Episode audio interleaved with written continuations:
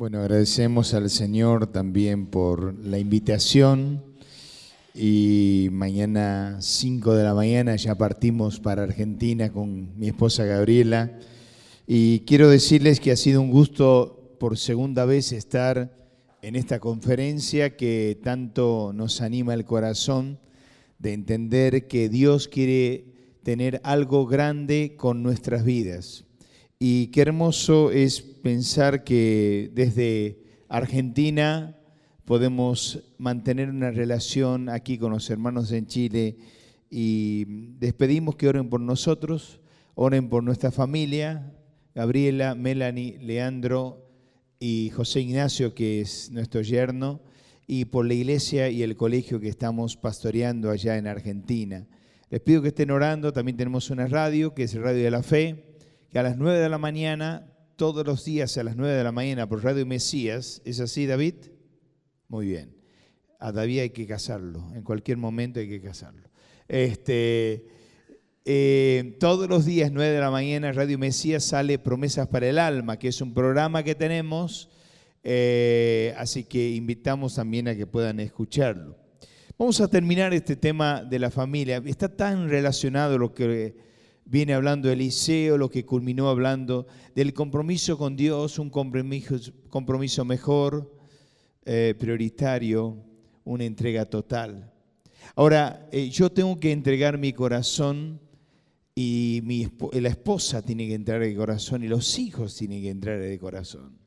Y cuando entregamos nuestro corazón a Dios en un compromiso total, rendido a los pies de Dios, Dios empieza a bendecir.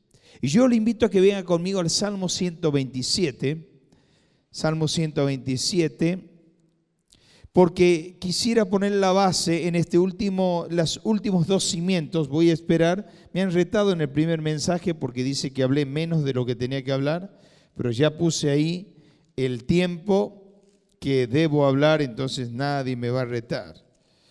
Dice el Salmo 127, ponela a a la pantalla. Dice, si Jehová a ver, nos ponemos de pie. Vamos a leerlo puestos de pie a la palabra de Dios. Salmos 127. ¿Qué les parece si lo hacemos en voz alta, todos juntos? Desde que lo ponga mi hermana es para hoy. Bien, muy bien, vamos. Si Jehová no edificare la casa, en vano trabajan los que la edifican. Si Jehová no guardare la ciudad, en vano vela la guardia. ¿Seguimos? Por lo demás, hoy levantéis de madrugada y vayáis tarde a reposar y comáis pan de dolores, pues a su amado Dios el sueño. Y herencia de los Jehová son los hijos, cosa de estima es el fruto del vientre. Como saetas, vete pasándolo, manos del valiente, así son los hijos habidos en la juventud. Bienaventurado el hombre que llenó su aljaba de ellos, no será avergonzado cuando hable los enemigos en la puerta. Padre, gracias por tu palabra. Ayúdanos a aplicarla al corazón. Necesitamos cerrar esta conferencia pensando que tenemos que tener también un compromiso con nuestra familia. Que nuestras familias estén consagradas para ti, involucradas en la iglesia, sirviéndote, amándote a ti. Te lo pedimos en el nombre del Señor Jesús. Amén. Pueden sentarse. Cada vez que pensamos en la familia, pensamos en un salmo como este. Si Jehová no edificare la casa, en vano trabajan los que le edifican. Si Jehová no guardare la ciudad, en vano vela la guardia. Yo quisiera poner en quinto lugar el cimiento de la protección. ¿Por qué? Dice, si Jehová no edificare la casa, en vano trabajan los que le edifican. ¿Qué significa? Usted se casó en la voluntad de Dios. Usted oró, oró para ponerse de novio. Usted esperó en el Señor. Le mostró que ella era, que él era. ¿Es así? Sí, hemos edificado la casa. Pero muchos matrimonios, escuche bien esto, muchos matrimonios creen que por haber edificado la casa tienen el sello de la bendición de Dios por toda la vida. Y ahí está el problema. Yo me casé en el Señor. Tengo el sello de la garantía que nunca más voy a tener una crisis en mi matrimonio. Esto no es bíblico. Satanás quiere destruir los matrimonios cristianos. ¿Qué dice el texto siguiente? Si Jehová no guardare la ciudad, en vano, en vela la guardia. ¿Qué significa? Una cosa es edificar otra cosa es velar. Yo cuando edifico es porque necesito saber si es la persona, yo me caso, ya edifiqué, pero debo velar. ¿Qué debo? Orar, seguir orando. Los matrimonios que no oran juntos están en peligro. Un matrimonio, miren, cerca de 200 parejas casé. Una de las parejas que casé, la última, fue mi hija. Pero casé una pareja hace cinco años atrás. Yo dije, cuando casé esta pareja, dije, qué hermoso.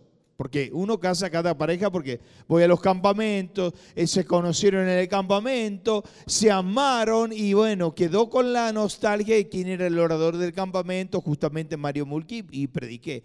Pero muchos matrimonios llegaron al matrimonio, pero fueron, fueron noviazgos muy, muy flugal, muy eh, más o menos así a las corridas.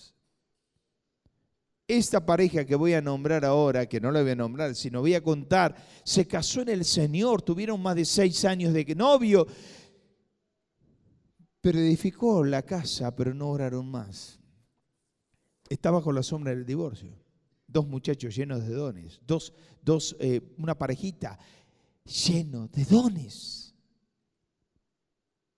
Tres relaciones ya eh, han tenido con em, eh, tres conversaciones con los ancianos para ver si, si se van a separar o no. No oraron más desde que se casaron. Los matrimonios tenemos que seguir orando, mis hermanos, para poder entender. Ahora, cuando hablo del cimiento de la protección, quiero poner en primer lugar el cimiento eh, número uno, que es custodia para no abrir puertas al enemigo.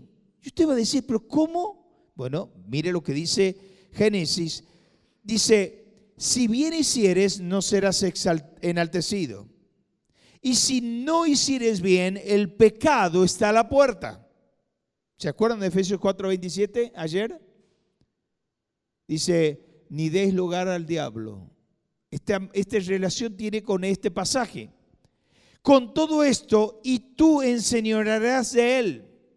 Serás aceptado si, lo si haces lo correcto.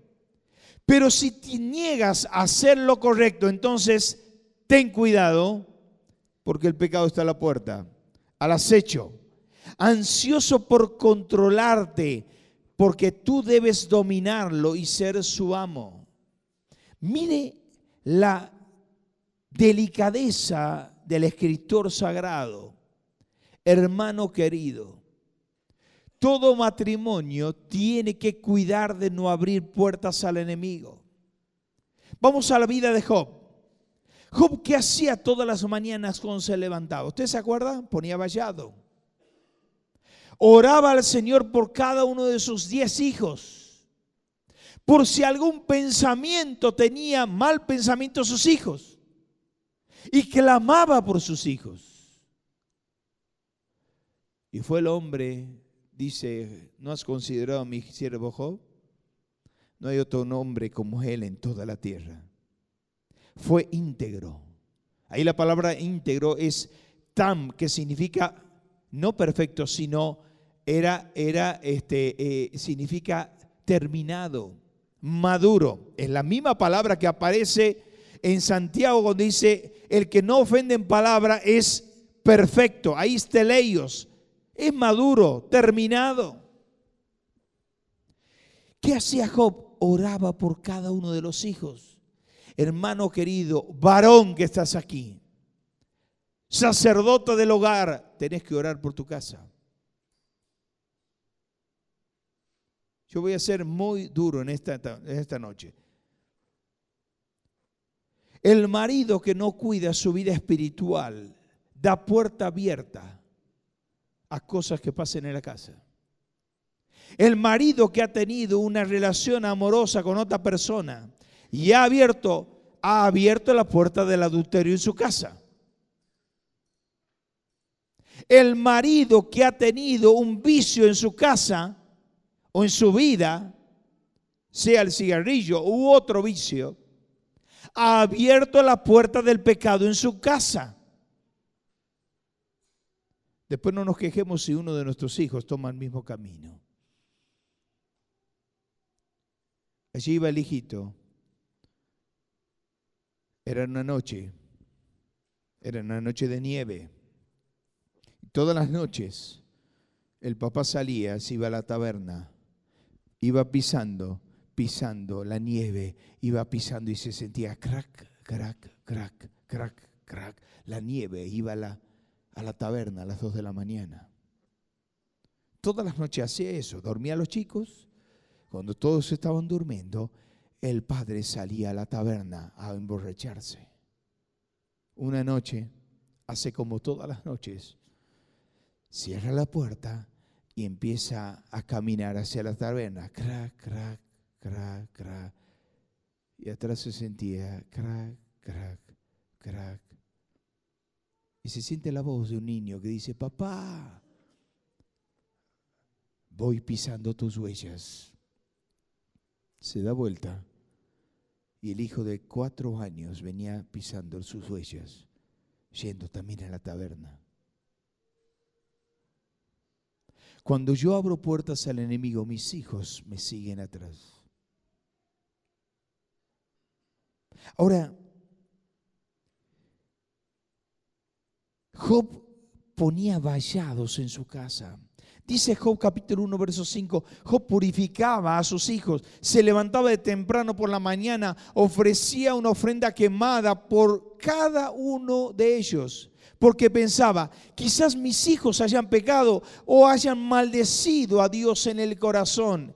Esta era una práctica anual de Job, como dice la Biblia, habitual de Job. Nosotros hacemos esto, mis hermanos. Ponemos vallado en nuestra casa. Pero no solo esto, tenemos que bendecir a nuestros hijos. Mira lo que dice eh, Génesis 49, 28. Todos estos fueron las doce tribus de Israel. Y esto fue lo que su padre les dijo. Eso habla de Jacob. Al bendecirlo a cada uno por su bendición, los bendijo. Eso es en el Antiguo Testamento. Vamos al Nuevo Testamento. Hebreos 11, 21 dice, por la fe, Jacob al morir, bendijo a cada uno de los hijos de José y adoró apoyando sobre el extremo del bordón. No solo para proteger a nuestros hijos, tenemos que poner vallado, tenemos que no abrir la puerta al enemigo, sino también tenemos que bendecir a nuestros hijos. Pero yo nunca vi bendecir a nuestros hijos. Hermanos, volvamos a la Biblia, hermanos. El padre tiene la autoridad espiritual para bendecir a los hijos, por más que sean solteros o casados. El padre tiene la autoridad delegada por Dios porque es el sacerdote del hogar. Ahora, ¿por qué no lo predicamos esto? ¿Por qué usted cree que hay tantos flagelos de hombres que no tienen iniciativas para venir a la iglesia? Las mujeres son más espirituales. Las mujeres son más inclinadas a lo solo espiritual. Las mujeres son más de la oración. El hombre está con el partido del fútbol. El hombre está muy ocupado. El hombre está con el trabajo. El papá es el que bendice a los hijos. Nunca pude olvidar cuando estaba en México tomando unas conferencias en, distintos lugares, más de 14 iglesias. Eh, eh, viajé, en, eh, cuando bajé del avión de, México, bajé 7 kilos, porque me llevaron a predicar por todos lados y la comida mexicana es una comida pesada, me caía mal, entonces bajé de peso. Bueno, este, mi esposa muy contenta, había subido más de 90 kilos cuando bajo del avión, me cambiaron el esposo. Bueno, nunca puedo olvidar un hermano. Estamos almorzando, llega el hijo, el hijo de 40 años, casado, con hijos. Él era anciano de la iglesia, este hermano, un hombre respetable, un hombre de Dios. Dice, papá, voy a viajar, nos vamos unos días a la costa, quiero tu bendición. Yo nunca había visto eso. Era una práctica habitual que ellos tienen. Es un hermano eh, querido, una asamblea hermosa, anciano de, de los hermanos libres allá en México. Y lo vi y este hermano le puso la mano arriba dice, hijo, vamos a orar. Padre, bendice a mi hijo. Y lo bendijo. Cuídale en el camino. Que nada le pase. Cuídalo. Muchas veces maldecimos a nuestros hijos en vez de bendecirlo. Sos un inútil. Nunca vas a llegar a nada. Yo conozco padres que han maldecido a sus hijos. Pero escúcheme bien. ¿Andas mal en la iglesia? Eh, ¿Andas mal en el colegio? Vas a dejar de ir al grupo de jóvenes del sábado de la tarde. Lo castigan con las cosas espirituales. Hoy ese hijo está apartado.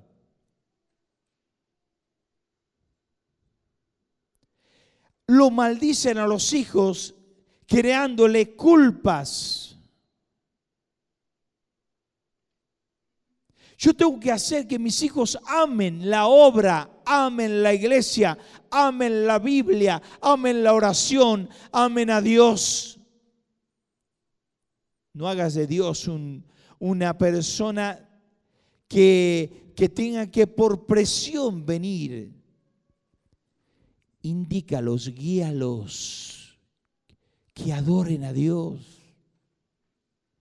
Motiva a los que amen a Dios y dale tu ejemplo. Los hijos ven los errores de los padres y no quieren saber nada con Dios.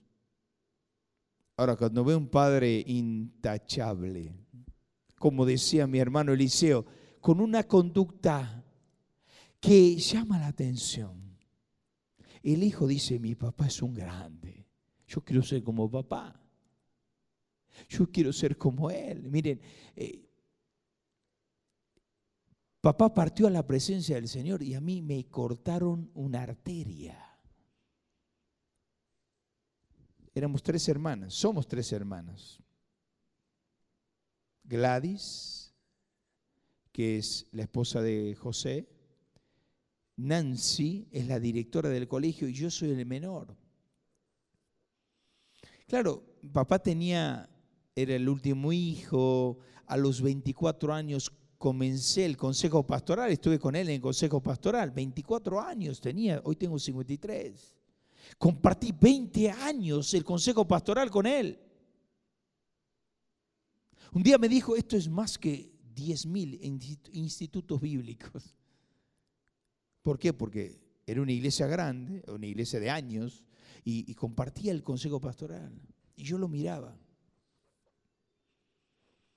Siempre igual, peinado la gomina, el fluorescente que le resaltaba ahí, le hacía, este, le reflejaba, traje azul, púlpito destellando luces.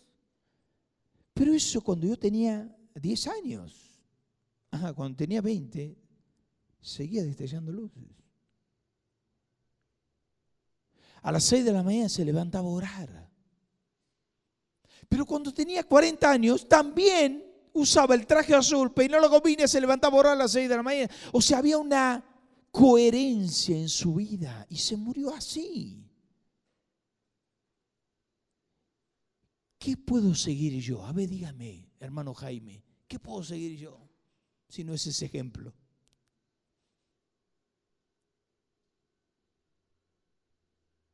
Cuando yo terminaba de predicar, era como tenerlo a Diego Maradona ahí sentado, o a Messi. Terminaba y me dice, vamos a casa. Sonamos. Te enamoraste del primer punto y me empezaba a dar la devolución del mensaje. y me decía, en el tercer punto le faltó tal cosa. Y así.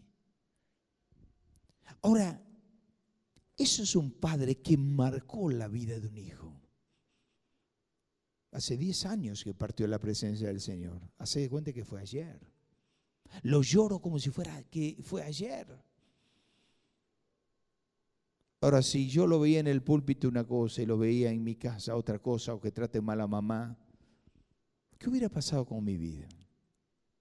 No hubiera habido una relación, una correlación. Bendice a tus hijos. Mire esto. En la historia de Israel, el tiempo de Josué,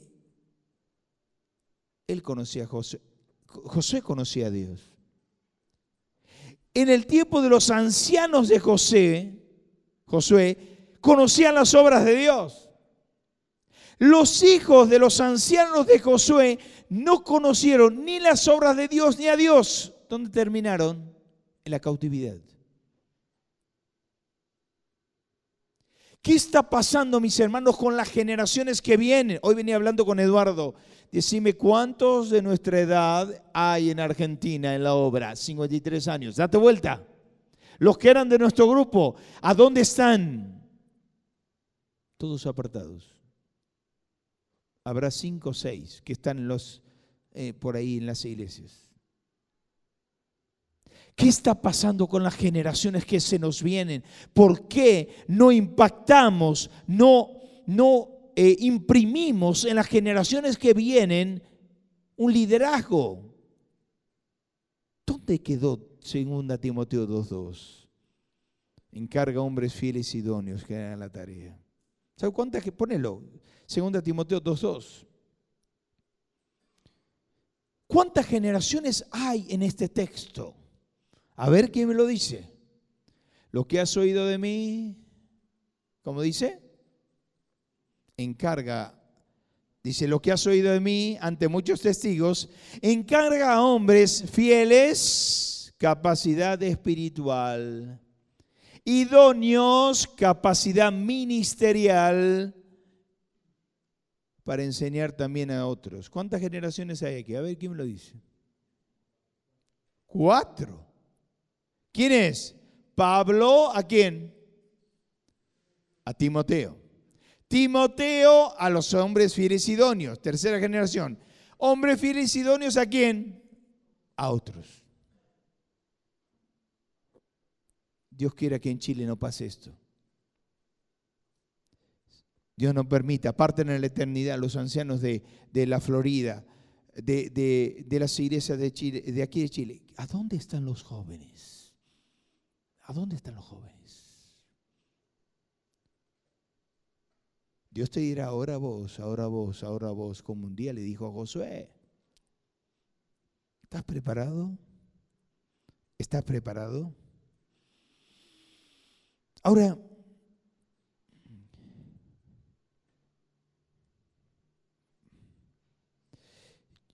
quiero terminar con esto, con la, a ver, con el cimiento de la preservación.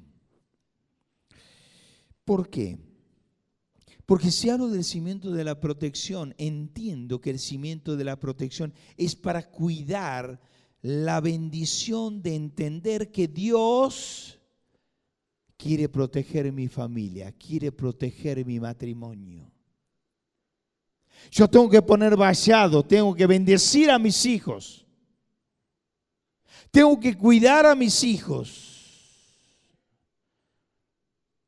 Pero yo tengo que entender que también dice el Salmo 128, ponémelo por favor. El Salmo 128 dice así.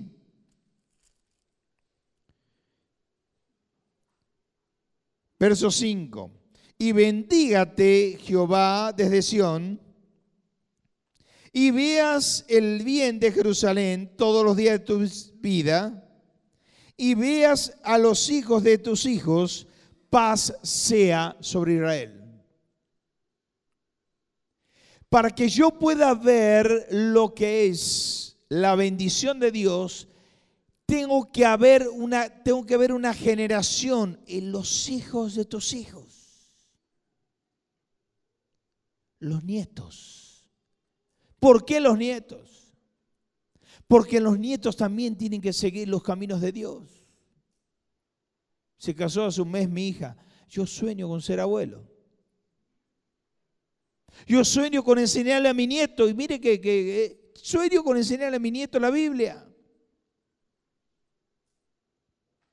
Los nietos son la proyección de la obra. Son la proyección de los hijos. Como algún padre dijo, yo si hubiera sabido que era tan lindo, los nietos no hubiera tenido hijos. ¿Por qué? Porque los nietos nos ayudan a ver cómo la proyección. Ahora, si mi hijo está apartado, qué dolor tener nietos.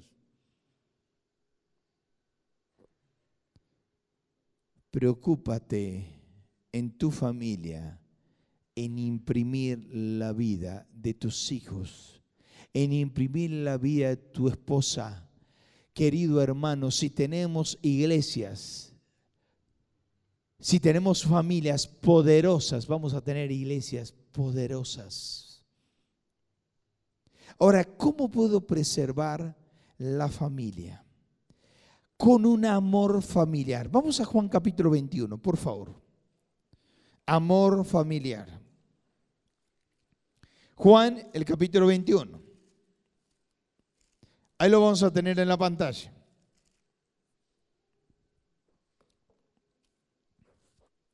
Verso 15. Eh, verso, sí, vamos a ponerlo en verso. A ver, no, verso 7. Entonces, discípulo, aquel discípulo a quien Jesús amaba, dijo a Pedro, es el Señor. Y Simón Pedro cuando oyó que era el Señor se ciñó la ropa porque se había despojado de ella, se echó al mar. Y los otros discípulos vinieron de la barca arrastrando la red, pues distaban no más que de 200 codos. Y al descender a tierra vieron brasas puestas, un pez encima y pan. Y Jesús le dijo, traed todos los peces que acabáis de, pescar. Subió Simón Pedro, sacó la red a tierra llena de grandes peces, 153, y aún siendo tanto no se rompía. Y le, dijo, venid, comed. Y ninguno de ellos se atrevía a preguntarle, ¿tú quién eres? sabiendo que era el Señor. Y vino pues Jesús y tomó el pan y asimismo el pescado pero fíjese el texto, verso 15, dice, cuando hubieron comido Jesús le dijo a Simón Pedro, Simón hijo de Jonás, ¿me amas más que esto? Volvió a preguntarle la segunda vez, Simón, hijo de Jonás, ¿me amas? Primero le dice, apacienta mis corderos, después le dice, pastorea mis ovejas. Simón, ¿me amas?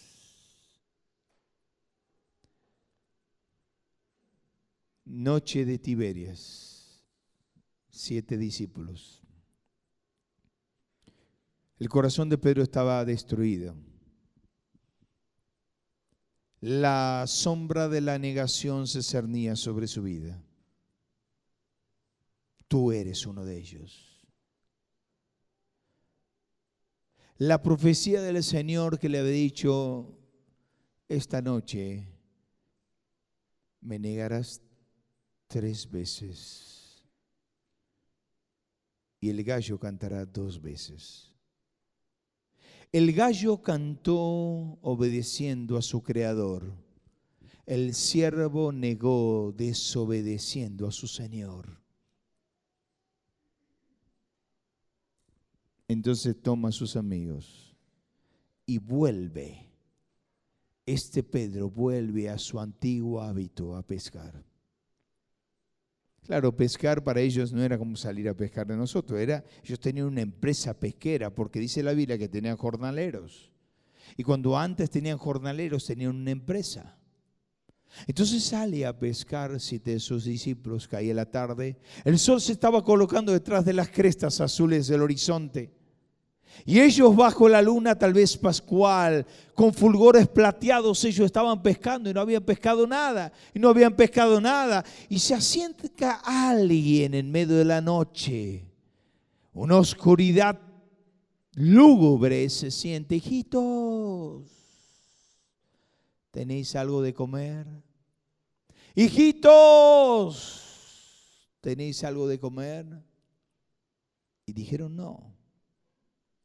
Viene la segunda voz de autoridad y poder. En chi, me fui a Juan 2, echad la red a la mano derecha y hallaréis.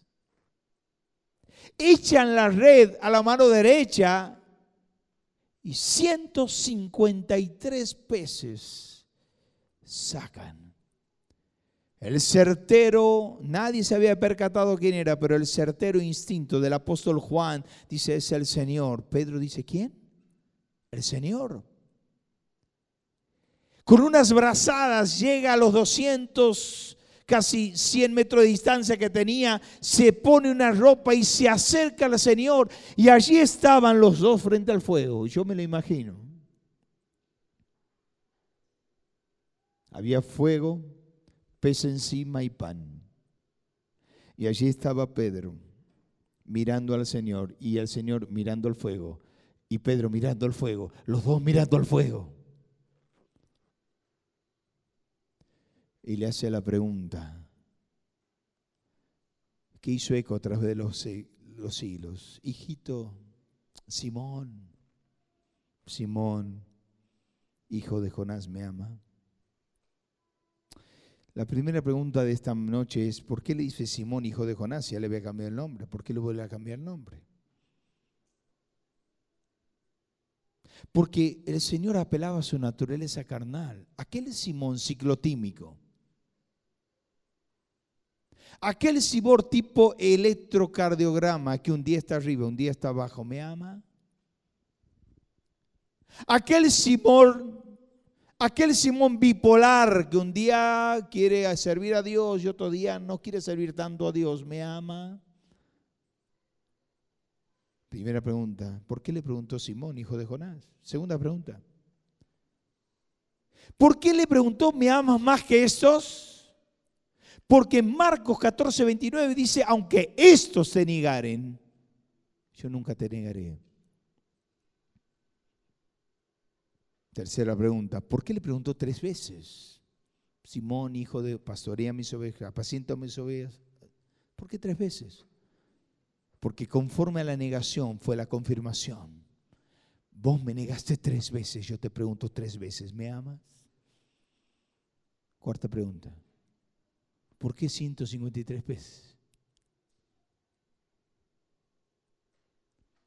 Bueno, algunos dicen porque eran 153 naciones, no me convence. Perdón. Otros me dicen 153 era el número que entraba en la red. Ajá, ¿y cómo sabemos si era grande o chico la red? No me convence. Después Eliseo, decime por qué 153. Un escritor a mí me convenció. ¿Sabe por qué? Dice porque había en la época 153 clases de peces. Y ahí me gustó. Era un exégete, un teólogo. Ahí me gustó porque es como diciendo, la voz del Creador llamó a todos a ser pescados por el Rey. Los peces que estaban allí sintieron la voz del Creador, echar la red a la mano derecha y los peces sintieron la voz del Creador y todos se metieron en la red, querían ser pescados por el Rey. Yo quiero ser pescado por el Rey, dice el pez. Y entraron todos en la, en la red. Quinta pregunta, ¿por qué le preguntó que la amaba? Porque el Señor no quiere, mis hermanos, y ahí va el tema de amor familiar, no quiere palabras teológicas. Muchas veces, hermano, cuando hablamos y oramos al Señor, hasta en la cámara secreta, Señor, gracias por tu incomparable, inconmensurable, inimaginable amor. Como no, hermano. Cuando usted esté solo con Dios, dígale, Señor, te amo. Señor, te amo. Señor, te amo. El Señor quiere que los siervos le digamos, Señor, te amo. Los hijos también. Y su esposa también. ¿Por qué el apóstol Pablo habla lo que le cuesta al hombre y lo que le cuesta a la mujer? ¿Qué le cuesta hablar? ¿Qué le cuesta hacer al hombre? A ver, de la esposa. A amar. ¿Y a la mujer? ¿Qué le cuesta? Sujetarse. A los hombres nos cuesta amar, a la mujer sujetarse. Ahora, yo tengo que saber que cuanto más ame a mi esposa, más ella se va a querer sujetar a mí. Ahora, si yo la trato mal y le grito, Y, le digo, siempre sos igual, igual que tu madre. Nunca se va a seguir sujetar. Amor familiar.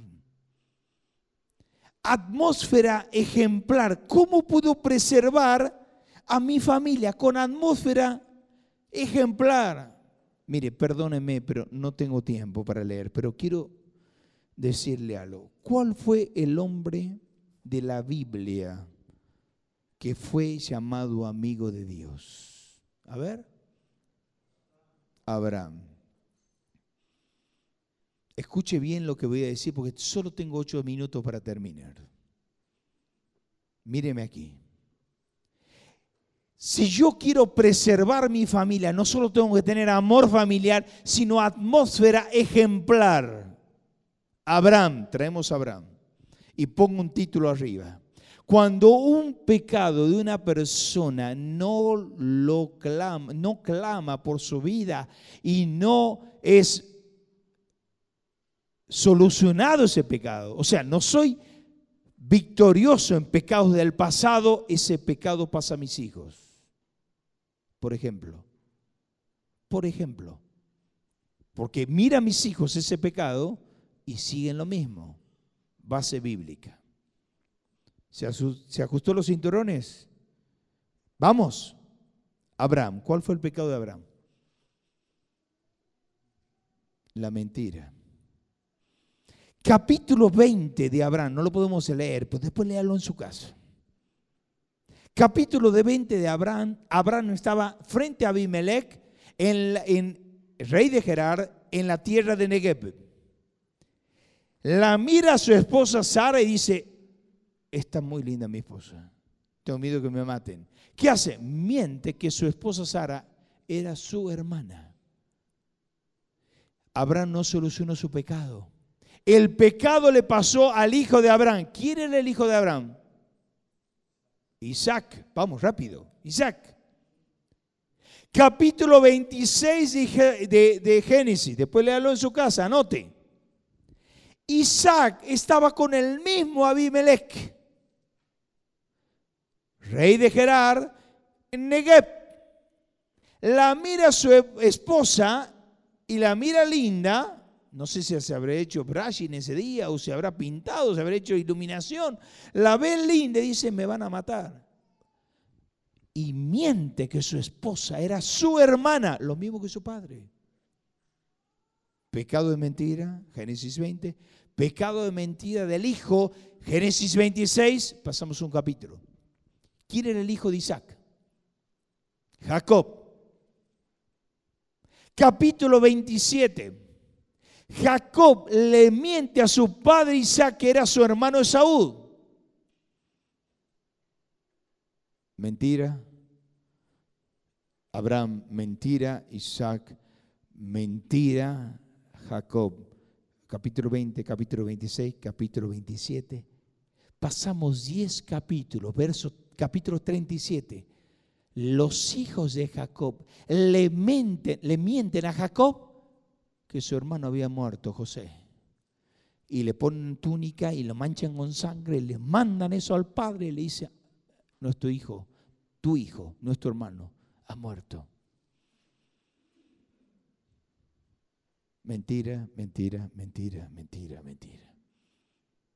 Hermanos queridos, ¿queremos preservar la familia? Tenemos que cuidar el ejemplo. De padres mentirosos nacen hijos mentirosos.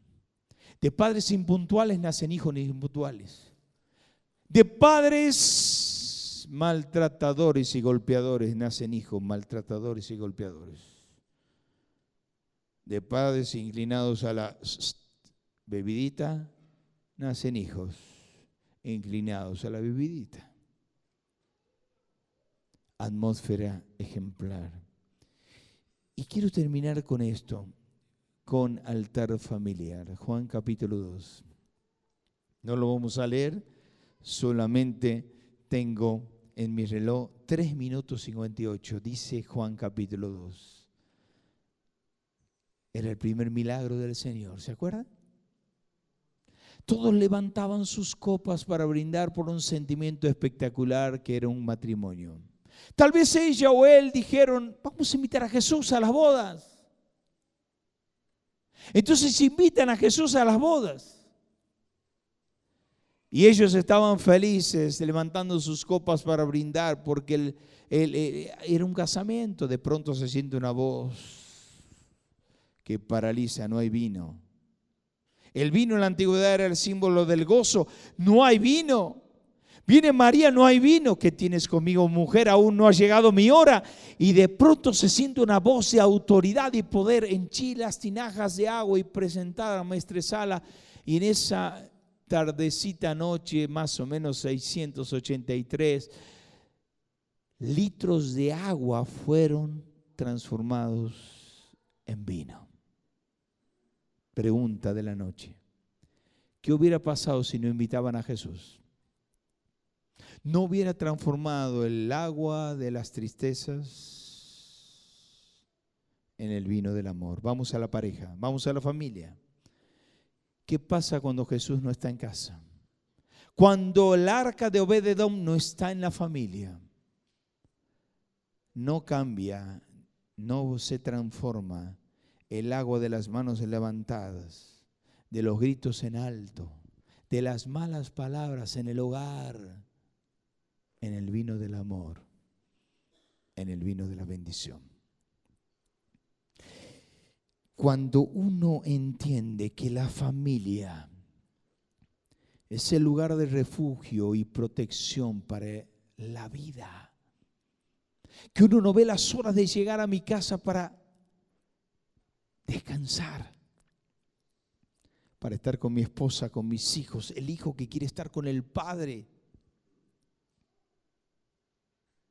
que quiere amarlo al padre, que cuando se le acerca al padre que viene del trabajo, no le dice salí de aquí, sino le dice vení aquí. Vamos a estar juntos, vamos a conversar, dedícale tiempo a tus hijos. Hijos que están aquí, valoren a sus padres. Dices que es el único mandamiento con promesa, las dos P. Tendrás larga vida sobre la tierra y te irá bien. ¿Por qué muchos hijos han sido cortados en la mitad de sus días? Porque no son obedientes a sus padres. ¿Y por qué no les va bien en la carrera, en el estudio? Porque no son obedientes a sus padres. Ahora, padres, nosotros no tenemos que exasperar, exasperar a nuestros hijos, sino conducirlos en el temor de Dios para la gloria de Dios. Por eso en esta hora yo quiero terminar orando. Vamos a ponernos de pie. Y quiero que cierres tus ojos delante de Dios. Y parado en la presencia de Dios le puedas decir, Dios, yo quiero que esta conferencia pueda comprometerte en un algo mejor y prioritario. No solo mi vida, como hemos escuchado de mi querido Eliseo. sino con mi familia, de vivir una familia consagrada a ti, de vivir una familia entregada a ti, de que mi familia glorifique tu nombre, que yo pueda ser un buen ejemplo, que yo pueda sentir que la paz de Dios se siente en nuestro hogar y que cada uno que entra se siente que Jesús está en casa, que Jesús está en el hogar. Cierra tus ojos y te invito a que ores por tu familia y digas, Señor Jesús, tomale la mano a tu esposa. Dile, Señor Jesús, quiero que mi familia sea consagrada a ti. Que podamos tener una familia entregada a tu nombre, entregada a tu persona. Que el cimiento del pacto, del plan, de la prioridad, de la proyección, de la protección y de la preservación sea el lema de mi vida, el lema de mi hogar. Queremos ver una iglesia poderosa porque tenemos familias poderosas para la gloria y la honra de tu nombre.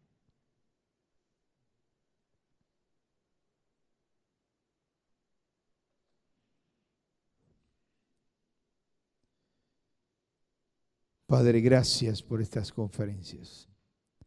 Gracias y con lágrimas en los ojos te decimos, gracias por tu palabra, porque tú nos has exhortado a tener un compromiso mayor y más prioritario a ti.